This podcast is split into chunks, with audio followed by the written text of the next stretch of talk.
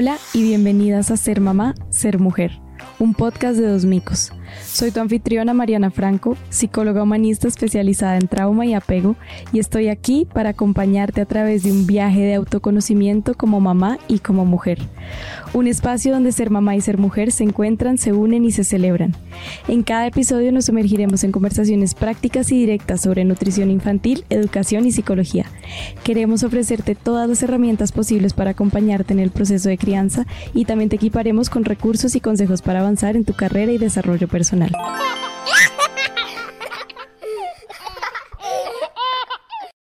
Hola, buenos días a todas y bienvenidas a este nuevo episodio de Dos Micos. Hoy vamos a hablar sobre apego. El tema del apego es un tema muy amplio y muy complejo que lo vamos a ir eh, estudiando en varios episodios para que ustedes lo puedan comprender y puedan empezar a llevar herramientas de apego a sus hogares para acompañar a sus hijos y para que logremos eventualmente crear un apego seguro con nuestros hijos. Empecemos primero por qué es el apego. Entonces, seguramente han escuchado muchas definiciones, existen corrientes que dicen que tenemos que deshacernos del apego para ser felices, otras personas eh, dicen que no entienden muy bien qué es o que el apego es simplemente como apegarse a algo y no poderse alejar. Entonces, vamos a ver un poco más cuáles son los mitos que existen respecto al apego y cuál es pues la realidad eh, y lo que está estudiado y comprobado por la ciencia y la neurociencia. Lo primero que necesitamos entender es que el apego es un instinto de supervivencia. Hace parte de nosotros desde el momento que nacemos hasta el momento que morimos. Siempre va a estar con nosotros. Entonces es algo que no nos podemos quitar, no podemos ir a una terapia que nos deshaga nuestro apego o que lo haga más pequeño, pero lo que sí podemos hacer siempre es trabajarlo para que se acerque cada vez a ser un apego más seguro. Entonces, si es un instinto de supervivencia, pues, ¿qué significa esto? ¿De qué estamos hablando cuando hablamos de instinto de supervivencia? Es un instinto que nos ayuda a sobrevivir. ¿Cómo nos ayuda a sobrevivir? Asegurando que nuestra figura cuidadora esté siempre cerca de nosotros. Cuando nacemos, nosotros somos una especie dentro de los mamíferos que es muy indefensa al momento de nacer. No nacemos con garras, Em, para protegernos, no nacemos con dientes afilados para atacar o morder o alimentarnos, no nacemos con un pelaje que nos pueda abrigar, ni siquiera tenemos una locomoción em, individual en el momento de nacer. Dependemos 100% de nuestro criador o pues de la figura que en ese momento nos parió, mamá, eh, o pues si crecimos en un entorno donde, donde, nos dieron en adopción, pues dependemos de esas figuras que están ahí presentes y que nos eh, cuidan y nos educan y nos enseñan. Entonces, este bebé que nace y pues que se encuentra con este mundo y es totalmente indefenso, tenía que crear una herramienta que asegurara que fuera a ser cuidado, atendido y protegido. Esto es el apego. Es un impulso interior y neuronal que nos lleva a querer estar e identificarnos muchísimo con la figura que nos cuida para que garantice nuestra supervivencia. ¿Cómo lo hace este apego?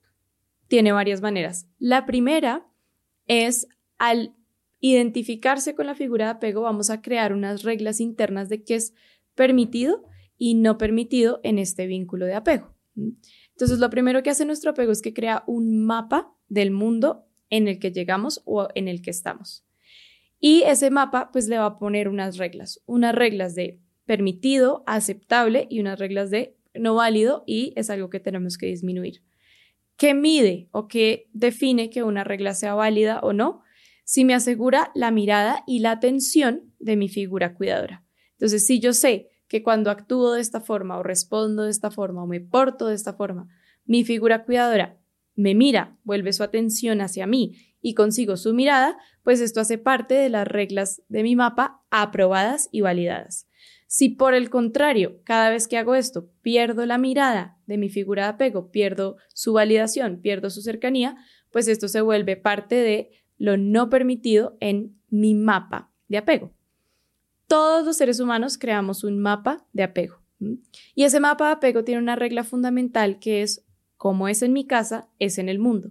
Es decir, que este mapa lo vamos a replicar por el resto de nuestra vida y lo vamos a cargar desde la infancia hasta la adultez. Para algunos de nosotros, ese mapa resultó ser muy útil y hasta el día de hoy no hemos tenido problemas con ese mapa. Esas reglas de cómo eran en mi casa siguen funcionando y se siguen confirmando en el mundo, entonces no hay conflicto. Pero para muchos otros lo que nos dimos cuenta es que al crecer estas reglas de casa, de cómo era en mi casa, no se confirman o no se comprueban cuando empiezo a salir al mundo. Y ahí empezamos a ver algunos conflictos o algunas dificultades en nuestra forma de relacionarnos, en nuestra forma de crear eh, vínculos de pareja, de amistades y en la forma de relacionarnos con nosotros mismos. Otro elemento fundamental del apego es que también crea un mapa del mundo interior. Entonces, una vez tengo el mapa de lo externo, de lo que es permitido y no permitido, voy a empezar a hacer un mapa interno. Este mapa interno no va a ser un mapa de exploración, donde yo miro qué hay dentro y lo plasmo, sino va a ser un mapa de qué tengo que cancelar o reprimir de mí para garantizar la mirada y que tengo que exagerar, mantener o repetir para que, recibir esta mirada interna. Entonces ahí es donde construimos nuestra identidad y nuestra personalidad. Viene mediada por el apego. Esas actitudes, esas emociones, esas necesidades, esos sentimientos que yo vi que eran permitidos en mi mapa de cómo es en mi casa, es en el mundo, los permito dentro de mí, les doy espacio dentro de mí. Les pongo un ejemplo. Mm, si yo cada vez que lloro en casa me dicen, ay, ¿por qué eres tan llorona? o ¿por qué haces tanta pataleta? o te estás ahogando en un vaso con agua, lo que yo voy a empezar a hacer en mi mapa interno es que cada vez voy a empezar a disminuir mi tristeza y mi llanto, porque veo que cada vez que sale recibo eh, una respuesta negativa, una, una, respuesta de rechazo o de minimización de mi emoción. Entonces, dentro de ese mapa interno, lo que empiezo a crear es un, esta emoción no es tan permitida, o esta emoción no es buena, o esta emoción la debería mostrar poco o casi nunca. Entonces es muy común escuchar ahora adultos que dicen, pues yo solo lloro cuando hay un entierro, o yo llevo años sin llorar. Viene de ahí, viene de ese mapa interior que se creó en algún momento, donde ese niño aprendió o entendió que no había mucho espacio para su tristeza y la guardó y la reprimió. Entonces, siempre que estamos hablando de apego, estamos hablando de dos mapas. El mapa externo, como es en mi casa, es en el mundo y de cómo me relaciono, y el mapa interno. ¿Quién soy yo? ¿Qué actitudes, emociones, pensamientos me doy permiso para experimentar y presenciar? Y cuáles actitudes, emociones, pensamientos, necesidades, sensaciones corporales empiezo a cancelar y a eliminar. Vamos a hablar siempre de tipos de apego, porque aunque el mapa, la estructura del mapa siempre va a ser la misma, como es en mi casa, es en el mundo, la forma como cada persona aprendió a relacionarse con ese mapa y con los demás va a ser muy diferente. Cuando este mapa nos da unas reglas de cómo me debo relacionar y crea este, como es en mi casa, es en el mundo, algo más que va a hacer es que va a determinar la forma como me voy a relacionar con los demás. Entonces, una vez tengo el mapa interno y el mapa externo, voy a crear un, por así decirlo, tercer mapa que va a ser el mapa del vínculo y el relacionamiento. ¿Cómo me relaciono con los demás? cómo me acerco o me alejo, cómo uso mi cuerpo, mis emociones y mi mente para crear vínculos, nutrirlos y construirlos o para alejarme. Entonces tengo estos dos primeros mapas que se crean cuando somos pues muy pequeños y luego este tercer mapa se va construyendo en la medida en que vamos saliendo de casa a nuestros primeros vínculos como el jardín infantil o los primos eh, o la guardería o el colegio. Y ahí empezamos a darle forma a un tercer mapa que va a ser el mapa de la vinculación. ¿Cómo me relaciono con los demás? ¿Cómo uso mi cuerpo y mis emociones para salir? Entonces, con estos tres mapas, pues van a surgir algunos tipos de apego. No todas las personas nos apegamos de la misma manera y esto tiene muchísimo que ver con también cuál es el tipo de apego que papá y mamá o las figuras cuidadoras dieron. Los tipos de apego es una forma de clasificar cómo aprendimos que estaba permitido usar y expresar nuestras emociones y cómo aprendimos que nos podíamos vincular con los otros. Entonces, el primer tipo de apego que vamos a hablar es el apego seguro.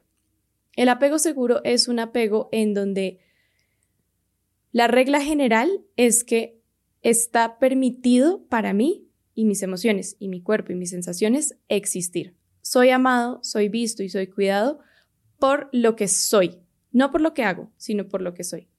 Esto no significa que cuando estamos hablando de apego seguro estamos hablando de libertinaje, estamos hablando de una casa donde no hay normas, donde no hay estructura, donde no hay reglas. No tiene nada que ver eh, con la forma de crianza. Tiene que ver con el permiso que papá y mamá se han dado a sí mismos de sentir y experimentar sus emociones. Lo que ocurre en un apego seguro es que hay una profunda conexión con el mundo interior y el mundo emocional de los adultos. Entonces, un adulto que tiene un apego seguro es un adulto que puede bajar a este niño que llora y en vez de decirle, para de llorar o tienes cinco minutos para calmarte o estás exagerando, muestra curiosidad. ¿Qué está pasando? ¿Qué te pone triste? Me doy cuenta que te está costando mucho respirar y calmarte. Te voy a acompañar en este dolor. El adulto que acompaña a transitar la emoción, no que la frena o la tranca, crea un apego seguro. ¿Por qué crea un apego seguro acompañar y transitar las emociones con nuestros hijos? Porque las emociones son un sistema de protección que tiene nuestro sistema nervioso para ayudarnos a sobrevivir. Las emociones son una guía interna. ¿Qué hace una emoción? Me ayuda a clasificar el peligro y la seguridad de mi entorno. Entonces la emoción me dice, estamos en peligro. Pero no solamente me dice que estamos en peligro porque sería muy loco vivir en un estado constante de alerta y tendría pocos sentidos. Yo les dijera, salgan corriendo, ya, rápido, cuidado. Pero no les digo hacia dónde tienen que correr, no les digo dónde, de dónde viene el peligro, no les digo qué peligro es, pues estarían corriendo en círculos o en cualquier dirección y posiblemente llegarían a estrellarse con el peligro. Pero si yo les doy una instrucción muy clara de en este momento necesitamos salir corriendo porque se está incendiando la casa y necesitamos ir al jardín, pues ahí tenemos un mapa hacia dónde ir. Ok, tengo que salir de mi casa, posiblemente por las escaleras, dirigirme a la puerta que esté más cercana al jardín y llegar al jardín para ponerme a salvo.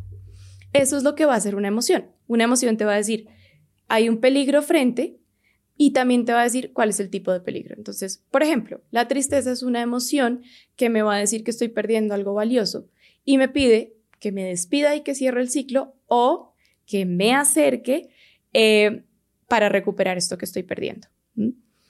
Luego en otro episodio haremos eh, una claridad mucho más grande de las emociones. Como hoy estamos en apego, vamos a volver a conectar esta relación de la emoción con el apego.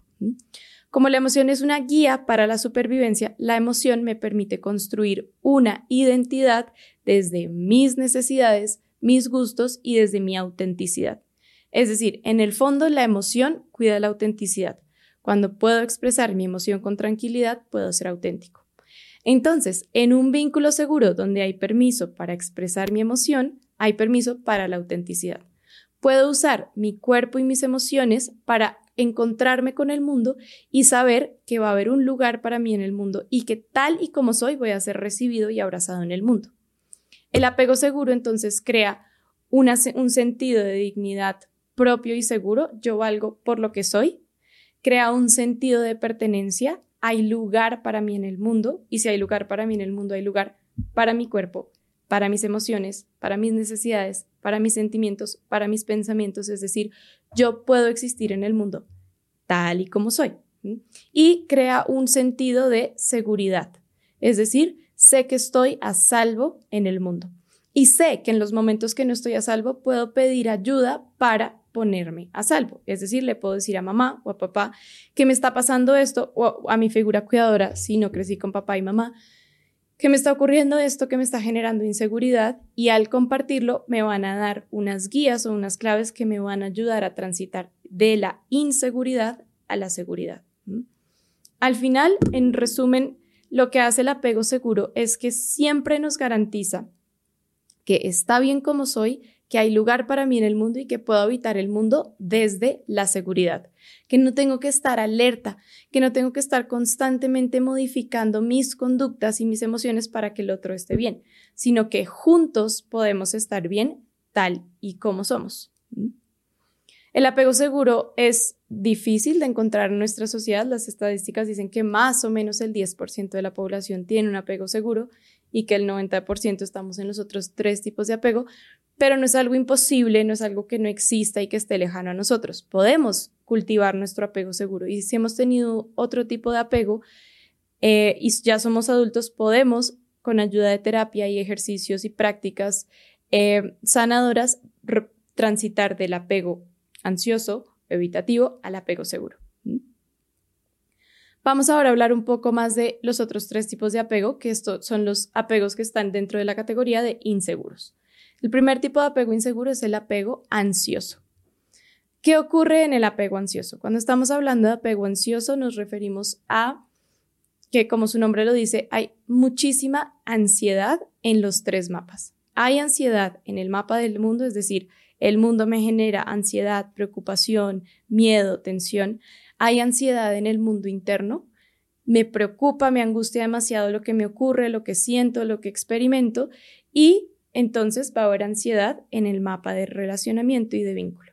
Me, genera muchísima preocupación y muchísima ansiedad conectar y vincular. Ahora, nuestro sistema nervioso es un sistema nervioso que está diseñado para la conexión, entonces está buscando y pidiendo constantemente la conexión. Lo que va a ocurrir en el apego ansioso es que va a haber entonces una ambivalencia. Un quiero conectar, necesito conectar, quiero estar cerca de las personas, pero me preocupa mucho y me da muchísima ansiedad. ¿Cómo se crea este tipo de apego ansioso? Primero, casi siempre viene de un padre o una madre que se relacionan con ellos mismos desde la ansiedad y la preocupación. Han creado un sistema de conexión con ellos donde todo se siente demasiado abrumador, demasiado difícil, todo cuesta muchísimo conseguirlo, todo es un problema, encuentran muchísima dificultad para regularse, para sentirse calmados, para experimentar el placer sin, preocupación. Entonces, papá y mamá, cuando llegan así a criar a hijos, pues van a transmitir esta ansiedad de dos maneras. Una manera muy explícita que será pues con su discurso, con su forma de relacionarse con ellos mismos, con la forma de educar a los hijos y de una manera implícita. La forma implícita es un poco más difícil de identificar cuando somos niños, pero en la adultez la podemos ver mejor. ¿Cómo, transmitimos la ansiedad implícitamente? Nuestros sistemas nerviosos, como son sistemas nerviosos de conexión, tienen la habilidad y la capacidad de conectarse con el sistema nervioso de otra persona y descargar información sensorial. Si estuviéramos en un encuentro presencial, ustedes estarían conectándose con mi sistema nervioso y estarían descargando mi información sensorial, como es mi tono de voz, cómo es mi postura corporal, cómo son mis expresiones faciales y cómo es mi estado interno, si mi corazón está latiendo muy rápido, si estoy respirando demasiado fuerte, si tal vez estoy haciendo alguna tensión, Ustedes podrían descargar todo esto. Ahora, no es una descarga consciente, no es que ustedes hagan un registro y digan, Mariana en este momento está eh, tensa, ansiosa, preocupada o está relajada, abierta, curiosa, sino es una descarga inconsciente, es decir, la leemos de cuerpo a cuerpo. Y usamos nuestras neuronas espejo para imitar ese estado en el que está el otro. Entonces, una mamá que llega a amamantar a su hijo de una manera ansiosa, pues este bebé va a usar sus neuronas espejo y va a copiar el estado ansioso de mamá. Entonces ahora tenemos a una mamá ansiosa con un bebé ansioso. Eh, un papá que está enojado, irritable, de mal genio y llega a dar una instrucción a un hijo que está tranquilo, pues este niño va a conectar con el sistema nervioso de papá, va a descargar su tensión, su rabia, su frustración y con sus neuronas espejo la va a imitar. Entonces ahora vamos a tener un papá que está furioso y un niño que está haciendo una pataleta, o un papá que está furioso y un niño que se pone en un estado de contradicción. No lo voy a hacer, no me importa, no quiero. Al final lo que está haciendo este niño es simplemente replicar e imitar el tono emocional en el que papá está llegando al vínculo. Entonces, en el apego ansioso lo que tenemos es que hay una crianza cargada de preocupación y de ansiedad donde aprendemos que a veces mis emociones son válidas y son acogidas y a veces no. Entonces, tal vez en algún momento me caigo de la bicicleta y me raspo y mamá dice, ay, párate que no pasó nada, e invalida la emoción. Y en otro momento dice, ay, qué angustia, qué terrible, ¿qué vamos a hacer? ¿Cómo te vamos a sanar esa rodilla? Entonces, este niño no tiene muy claro qué debo hacer con mis emociones, como las expreso, eh, pero las van a ignorar o las expreso y las van a exagerar y mi mamá se va a angustiar y se va a preocupar o mi papá o mi figura cuidadora y entonces, ¿ahora qué voy a hacer? Entonces, en el momento que descargamos esa preocupación y esa ansiedad de nuestras figuras de apego, empezamos a cuestionar nuestro mundo interior. ¿Será que está bien mostrarme tal y como soy y traer a este vínculo todas mis preocupaciones, todos mis miedos? ¿O debería minimizarlos, cancelarlos, hacerlos un poco más pequeño? Como descargamos la, información sensorial de papá y mamá, en la infancia, algo muy común que va a pasar en el apego ansioso es que algunos niños, no todos, van a asumir las responsabilidades emocionales de mamá y papá, es decir, se van a volver los reguladores de la figura de apego. Esto lo hacen y lo hacemos muchísimos niños porque necesitamos una figura regulada y calmada para sobrevivir. Entonces, entre reprimir mis emociones y ser yo quien calme a mamá y o a papá o a figura cuidadora y tener una figura cuidadora que está constantemente desregulada y ansiosa, es preferible para el sistema nervioso. Ignoremos lo nuestro y cuidemos al otro a quedarnos en un estado constante de preocupación y de ansiedad. Entonces, lo que termina pasando es que en el apego ansioso va a haber demasiada complacencia, complacencia extrema. Me vuelvo lo que el otro necesita casi que intento como que usar todas mis neuronas espejo para replicar el estado del otro. Entonces, si mi mamá está preocupada, yo no incomodo, no molesto, no hago ruido, no necesito absolutamente nada. Aquí es donde tenemos un poco esta categoría de los niños extremadamente buenos o un término que se ha usado mucho y que tenemos que empezar a cambiar de los niños o las niñas muy maduras para su edad, ¿sí? Y que de hecho es algo que además elogiamos, ¿no? Como, no, qué maravilla, es que es súper madura esta chiquita para la edad que tiene. Esto es una señal de alerta. Cuando tenemos niños y niñas que son muy maduros para su edad, lo que está ocurriendo es que están justamente reprimiendo su infancia y sus emociones y sus necesidades infantiles para acercarse más al adulto y regular al adulto o equipararse con lo que necesita el adulto. En el apego ansioso, como les dije al principio, va a haber mucha preocupación en el momento de vincularse. Entonces, en el momento de ir afuera y encontrarme con el otro, esta preocupación va a venir acompañada de duda, inseguridad, sensación de inadaptabilidad, como nunca termino de encajar, ¿sí? Como puedo tener incluso varios grupos de amigos o amigas o puedo sentir que estoy en varias comunidades, también tal vez voy a algunos deportes, tengo algunos hobbies, pero la sensación interna es como no como que hay algo que siempre falta, no termino de encajar del todo. Y viene justamente de esta preocupación, de esta ansiedad y que no estamos pudiendo traer nuestro ser auténtico al vínculo. La única forma de conectar verdadera y profundamente es desde la autenticidad. Cuando yo soy yo y me encuentro con el otro, que es el otro tal y como es, nos podemos conectar completamente y encontrar puntos en común donde nos acogemos y nos acompañamos. Pero cuando yo estoy en un constante estado de reprimir, ignorar o sobreadaptarme al otro, no queda muy claro con quién me estoy vinculando. Entonces, para el otro también va a ser difícil crear ese vínculo, como me estoy vinculando con una Mariana que es espontánea y chistosa y divertida, o me estoy vinculando con una Mariana que es seria eh, y malhumorada, o me estoy vinculando con una Mariana que es neutra y que todo le da igual. En mi apego ansioso, lo que voy a tender a hacer es tratar de imitar lo que está ocurriendo afuera y parecerme lo que más pueda al otro. Entonces puede que a veces para el otro sea confuso y pues naturalmente para mí también va a ser muy confuso. Otra cosa que va a ocurrir ahora en este mapa interno es pues que esa confusión también se manifiesta adentro. Hay una duda de quién soy yo eh, o de cómo debería ser. Hay una duda frente a los gustos, como nada me termina de gustar del todo o no encuentro ni nada que me apasione lo suficientemente o todo a veces me gusta demasiado y luego me deja de gustar. Y hace parte como de esta ansiedad o esta ambivalencia donde nos queda muy difícil conectar con el mundo emocional. Al final, en un resumen grande, lo que aprendemos en el apego ansioso es que mis emociones son una carga o una preocupación para el otro. Entonces las tengo que reprimir o minimizar. O las tengo que sobreadaptar para el otro. Entonces, en vez de, decir, me da rabia, no me gusta, tal vez tengo que decir, oye, hola, ¿cómo estás? Es que te quería comentar que el otro día, cuando estábamos hablando, tú hiciste un comentario que a mí pues me molestó un poco y me gustaría que tal vez no lo volvieras a hacer, pero si lo vuelves a hacer no te preocupes, no pasa nada, pero te quería avisar que a mí no me hace sentir tan cómoda, pero acuérdate que si tú no lo quieres cambiar, no te preocupes. Entonces, fíjense cómo en esta dinámica de apego ansioso no me estoy cuidando del todo a mí misma, sino que estoy cuidando más al otro, como que de pronto me atrevo a comunicarte lo que necesito, pero dentro de ese discurso siempre voy a meter un cuidado hacia el otro, pero tranquila, pero no te preocupes. Entonces, lo que ocurre acá, y pues lo que termina pasando es que el sistema nervioso está diciendo, tus emociones incomodan o molestan, no son una carga, son una preocupación para alguien más, entonces no las expreses del todo.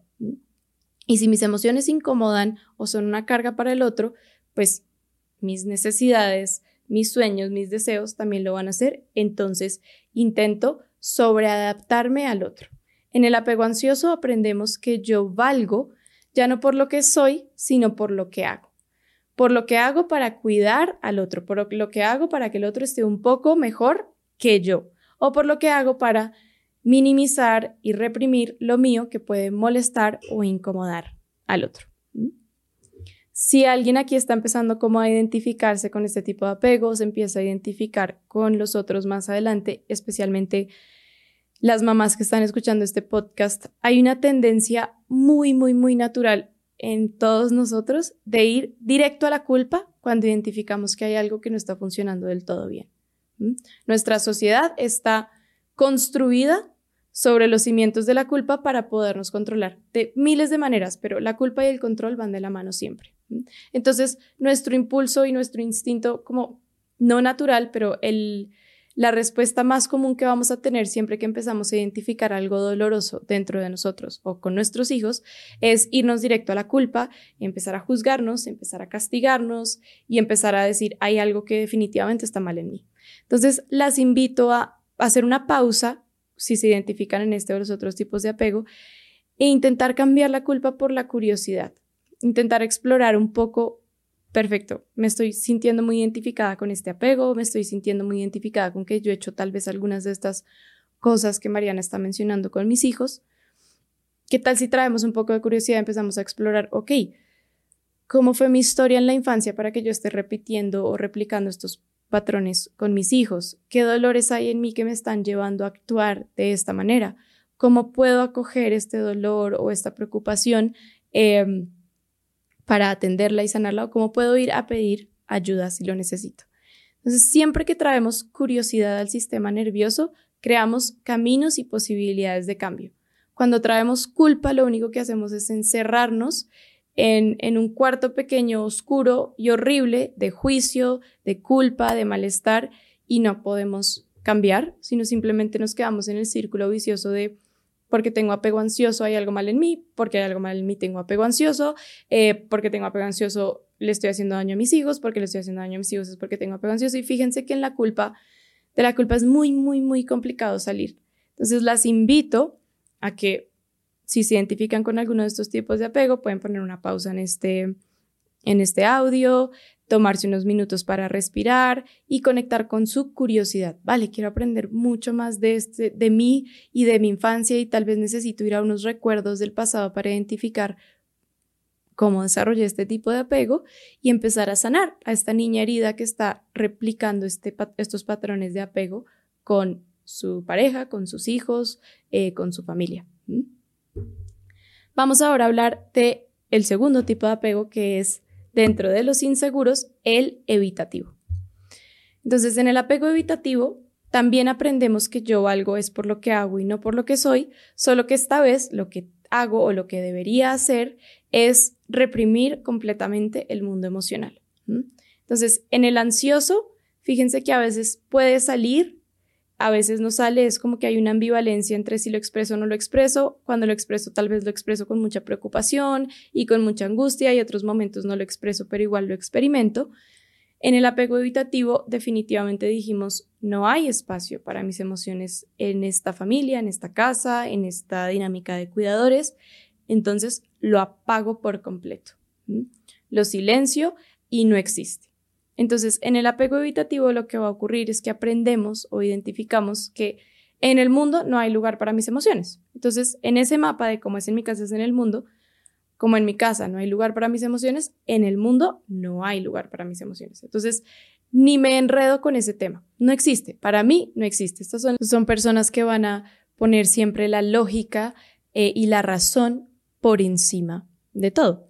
Ahora, ya se comprobó que tenemos neuronas en el estómago y en el corazón.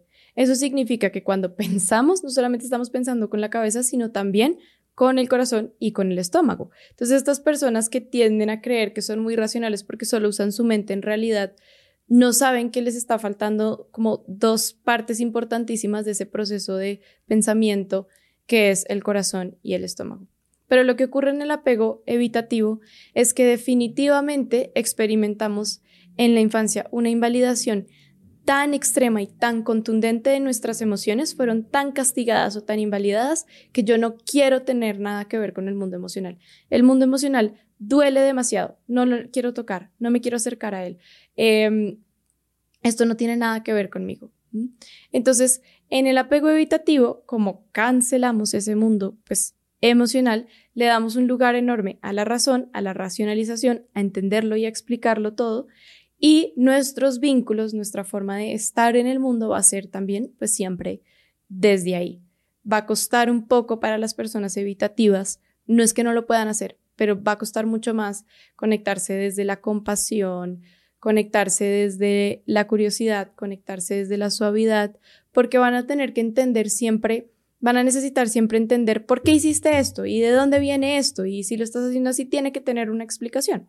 Ahora, no toda nuestra historia de vida tiene una explicación racional, hay explicaciones emocionales y hay otras explicaciones que son incluso sensoriales, de una experiencia muy visceral, de que vienen de la intuición, de que vienen de una sensación sentida y que muchas veces no las podemos articular y volverlas lenguaje. Entonces, para el apego evitativo, pues ahí va a haber un conflicto grande.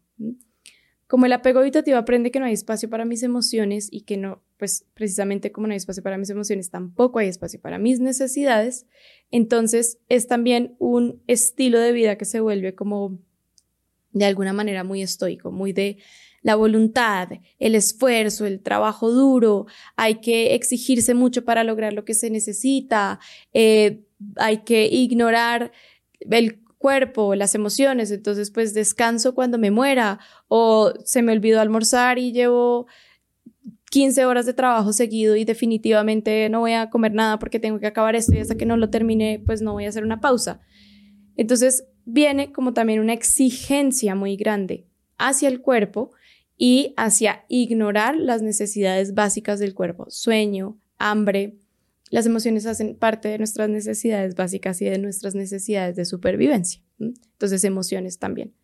¿Qué va a ocurrir al momento de vincularnos cuando hay un apego evitativo? Va a haber mucha dificultad en el momento de la vinculación. También va a haber mucha confusión, pero no viene de la confusión del tipo ansioso, donde hay preocupación, hay miedo, hay ansiedad, sino viene más como desde esta racionalidad, como yo tengo un plan, este es el plan, yo funciono así, si te gusta bien, si no te gusta, pues lo siento, mira a ver tú qué haces, porque así es la vida, porque así funcionan las cosas, nos vamos a encontrar con mentalidades muy eh, que tienen un instinto de ir hacia lo blanco o a lo negro, un impulso muy grande, ¿no? Entonces la vida es o blanco o negro, no existen los grises, les va a costar demasiado encontrar estos puntos como de conciliación entre lo bueno y lo malo, lo correcto, lo incorrecto, lo justo y lo injusto. Ahora no es que estas personas tengan como la verdad y el bien instaurado profundamente dentro de ellos, sino que lo que ellos consideran como correcto es y no existe nada más. Si yo pienso que esto es bueno, esto tiene que ser bueno para todo el mundo y tiene que ser así. Entonces un padre o una madre que están criando desde su apego evitativo van a traer muchísima rigidez y exigencia al vínculo y a la dinámica de crianza. Y va a haber muy poco espacio, muy, muy poco espacio para el error, para la espontaneidad, para la exploración, para el juego. Son niños que también tienen que crecer muy rápido porque terminan creciendo al ritmo de las exigencias elevadísimas de esas figuras cuidadoras o de esas figuras de apego. Eh, y son niños que tienden, pues, justamente a eso, a aprender a ignorar su necesidad y su mundo interior en pro de la razón, lo lógico, lo bueno, lo malo. Va a haber naturalmente muchísima rigidez también en estos niños y niñas. Como aprenden que su mundo emocional no es permitido y que nadie va a escuchar o acoger ese mundo emocional, pues tienden a invalidarlo también en el otro. Tienden a minimizar la emoción del otro, tienden a, ridiculizarla o tienden a mm, minimizarla, como a mí me pasó algo peor y yo estoy así. O a mí, sí, a mí me, yo tuve algo que parecido, pero yo estoy bien. Yo no, yo no lloro tanto como tú o yo no soy tan débil como tú. Van a tener una idea de que la fortaleza eh, tiene muchísimo más que ver con aguantar y aguantar y soportar que con transitar, experimentar y sentir. Entonces, en el apego evitativo no nos damos permiso de conectar con una emoción. En el apego evitativo se murió mi mamá, la enterré, hice los papeles eh, y al, se acaba la misa a las 12 y a las 2 de la tarde estoy otra vez en mi oficina trabajando o estoy otra vez en el proyecto que tenía que hacer. Entonces hay una idea de como que todo tiene que seguir tal cual como es, no me puedo dar espacio para la emoción, no me puedo dar espacio para la necesidad y debo o debería exigirme muchísimo.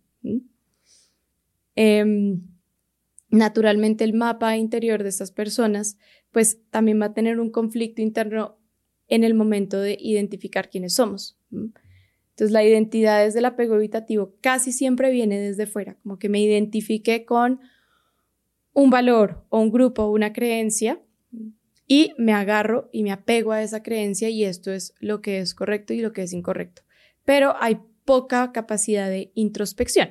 No porque la persona pierda la capacidad de introspección, nosotros no, no perdemos habilidades cuando nos relacionamos con un tipo de apego, pero lo que sí ocurre es que nos desconectamos de esa habilidad. Entonces, los procesos terapéuticos y los procesos de sanación de nuestras heridas de apego, lo que nos permiten es volver a reconectar con esa habilidad que perdí, con la habilidad de regularme, con la habilidad de escuchar mi emoción, con la habilidad de transitar mi emoción, con la habilidad o la capacidad de ir a mi intuición y responder y conectar desde mi intuición.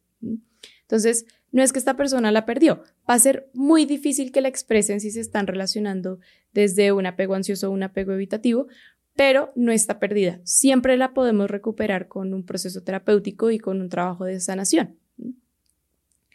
Vamos por último entonces a el apego desorganizado, que es el tercer tipo de apego. Y el apego desorganizado es un apego en donde mi fuente de seguridad y mi fuente de miedo, de pánico y de dolor es la misma persona. Es decir, mamá, papá o la figura cuidadora en algunos momentos me generan terror, pánico y sufrimiento y en otros momentos me generan seguridad, calma y conexión. Entonces, precisamente como su nombre lo dice, pues la forma de vincularnos termina siendo terriblemente desorganizada, porque no sé qué esperar del otro. El sistema nervioso necesita certezas para funcionar. Nuestro cerebro se congela y se paraliza ante la incertidumbre. Entonces, para el sistema nervioso incluso es preferible creer algo que sea falso, que sea erróneo o que me haga daño a no creer nada. Es preferible la certeza, así sea dolorosa y negativa, que la incertidumbre. Entonces, lo que ocurre, pues en el apego desorganizado es que el sistema nervioso entra en caos completo, porque no tengo cómo garantizar o no tengo una certeza que me diga cuando me acerco a mi mamá, siempre voy a recibir un abrazo o siempre voy a recibir un grito, sino algunos días voy a recibir un abrazo, una acogida y otros días voy a recibir un golpe, un grito, una ignorada, un, un mensaje de maltrato.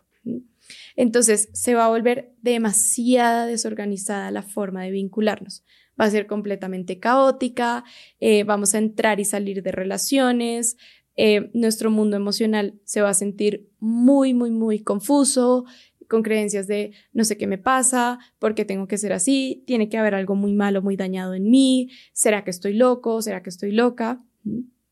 Y viene precisamente de ese desorden o esa confusión en no saber o no tener la garantía de qué puedo conseguir o qué voy a recibir del otro cuando me acerque o me aleje. Entonces, imagínense en el apego desorganizado, pues cómo va a ser el mapa del mundo, ¿no? Si así es en mi casa, es en el mundo, Pero pues en el apego ansioso, por lo menos sé que en mi casa hay preocupación y miedo y en el mundo también lo hay. En el apego evitativo, por lo menos sé que en mi casa las emociones no pueden existir, mis necesidades tampoco tienen espacio para ser, en el mundo tampoco. Pero en el apego desorganizado es, a veces en el mundo puedo recibir un abrazo y a veces en el mundo voy a recibir un golpe. A veces en el mundo puedo expresar mis emociones tal y como son y a veces en el mundo eh, mis emociones van a ser maltratadas, invalidadas, eh, castigadas. A veces en el mundo puedo expresar una necesidad y se convierte en realidad o se atiende la necesidad y a veces en el mundo van a coger mi necesidad y la van a humillar o la van a maltratar. Entonces se vuelve una forma de relacionamiento profundamente caótica. Es muy difícil para las personas que tienen este tipo de apego mantener relaciones pues de pareja estables, la vinculación con los hijos va a atender muchísimo a ese caos, eh, a esa desconexión, va a haber mucho miedo y mucha preocupación constante en el vínculo precisamente por esa incertidumbre, porque no sé si en este momento será que me acerco a mi mamá y recibo lo que necesito y recibo una caricia o recibo un cuidado o más bien recibo un golpe o un descontrol. Entonces, en esa sensación de caos, em, pues el sistema nervioso va a empezar a crear síntomas o estrategias de supervivencia que tienden a ser, no es una ley, pero que tienden a ser las adicciones, las obsesiones, las compulsiones. ¿Por qué? Porque es una forma en que el sistema nervioso logra encontrar algo de regulación en medio de todo este caos. Las personas que tienen apego desorganizado seguramente pues crecieron en casas donde había esta vinculación desorganizada y tenían muchísima confusión al momento de conectar o encontrarse con su figura de apego o su figura cuidadora. Entonces, tenemos aquí claros los cuatro tipos de apego que existen y más o menos cómo se manifiestan. Lo que necesitamos eventualmente pues trabajar o a donde queremos llegar es a transitar un poco hacia el apego seguro para algunas personas va a ser más difícil y más doloroso que para otras, pero no significa que sea imposible. Siempre podemos llevar a nuestro sistema nervioso a encontrarse con esa vinculación y ese apego seguro. Esto requiere de un trabajo y de un trabajo profundo en nuestra infancia y en nuestras heridas de infancia. Pero aquí les voy a dejar unos tips como mamás que pueden empezar a traer para ustedes y luego para sus hijos para empezar a movernos de estos tipos de apego inseguros a un tipo de apego más seguro. Entonces, lo primero que tenemos que empezar a trabajar como adultas y como mamás es en nuestra regulación propia. Piensen y recuerden siempre que ustedes son la fuente de seguridad de su hijo. Entonces, si yo llego, imagínenselo así, si ustedes llegan a un hospital eh, con una fractura abierta y están sangrando y se encuentran con el médico y el médico les dice, ay, pobrecita, ¿qué te pasó? Te vas a morir, esto es horrible, esto es terrible, qué de malas tú. O se encuentran con un médico que dice, sí ve, por estúpida le pasó eso y si no se hubiera subido a esto, eh, no estaría así, qué tonta y sabe que la voy a dejar que sangre un poquito más para que aprenda pues sería horrible la experiencia de, sanación y ese encuentro con ese médico y sentirían demasiada angustia y posiblemente les puedo garantizar que no volverían a ese hospital, ¿cierto? Entonces, piensen que ustedes van a ser como ese médico para, para sus hijos. Entonces, ¿cómo quiero que mi hijo reciba em, ese cuidado cuando viene a mí? Quiero que lo reciba desde la invalidación, quiero que lo reciba desde el castigo, desde el juicio, o quiero que sepa que va a estar a salvo que tal vez yo en este momento no sé qué hacer y está bien, pero que en el fondo va a estar a salvo. Para poder comunicar esto a nuestros hijos, primero tenemos que trabajar en nuestra regulación propia. Entonces, el primer ejercicio que les voy a proponer es que empiecen a explorar cuáles son las emociones que se activan en ustedes cuando sus hijos vienen a pedir ayuda o a conectar con ustedes. ¿Qué siento yo como mamá cuando llega mi hijo y me dice que se le olvidó la tarea, que se le quedó la cartulina. Eh, ¿Qué siento yo como mamá cuando veo que regaron la leche? ¿Mm? Empiecen a hacer un mapa de su mundo emocional para que puedan identificar cuáles son esas emociones que yo como adulta tengo que empezar a atender y a regular antes de conectar con mis hijos. Si no lo pude hacer antes, necesito regular la emoción después para que la próxima vez que ocurra algo parecido sea un poco menos fuerte la intensidad de esa reacción. Entonces, primero vamos a ir creando como mujeres un mapa de qué nos activa y cuál es la emoción que surge cuando esto nos activa. Así es como empezamos a trabajar la regulación emocional.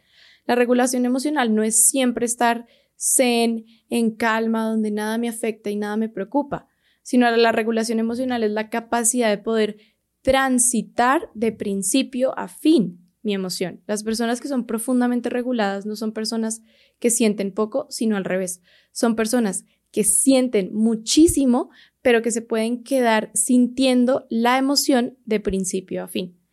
Para que podamos empezar a conectar con nuestras emociones, primero tenemos que identificar cuáles son y de dónde vienen, qué fuentes externas activan mi emoción interna. Otro tip que les puedo dar y que es muy, muy útil para empezar a trabajar es empiecen a, a sanar su niña interior. Empiecen a trabajar con su niña interior. Si en este momento no pueden acceder a un profesional que las ayude a trabajar a su niña interior, una forma útil de hacerlo es empezar a escribir la historia de esa niña. Empiecen a conectar con cómo fue su historia de apego personal. ¿Qué recuerdan de qué hacía mamá, de qué hacía papá o de qué hacía la figura cuidadora? ¿Qué emociones surgen cuando recuerdan su infancia? Mm, si hay personas que tienen mucha dificultad en recordar su infancia o que cuando miran hacia atrás tienen pocos recuerdos, eso es una señal de que hay trauma en su historia de vida. Entonces, ahí digamos que es importante buscar ayuda porque si estamos funcionando desde el trauma vamos a experimentar muchísimo dolor interno y vamos a generar muchísimo dolor externo. Pero para las personas que tengan dificultad para identificar su infancia, sus recuerdos del pasado, les voy a dar un tip para saber cómo fue su infancia. Fíjense en cómo se ponen o cómo responden cuando están experimentando en el presente una emoción.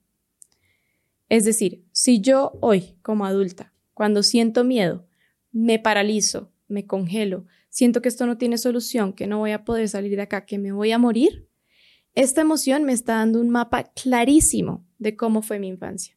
Yo en mi infancia sentí miedo, sentí que me iba a morir, sentí pánico y sentí que esto no tenía solución.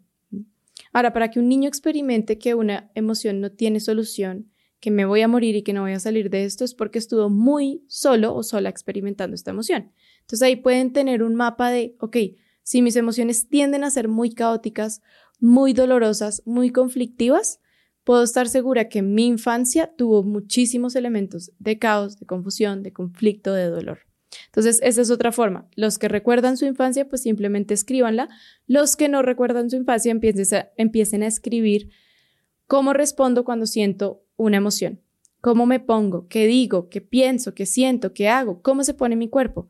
Y ahí van a tener el reflejo de su niño o su niña interior.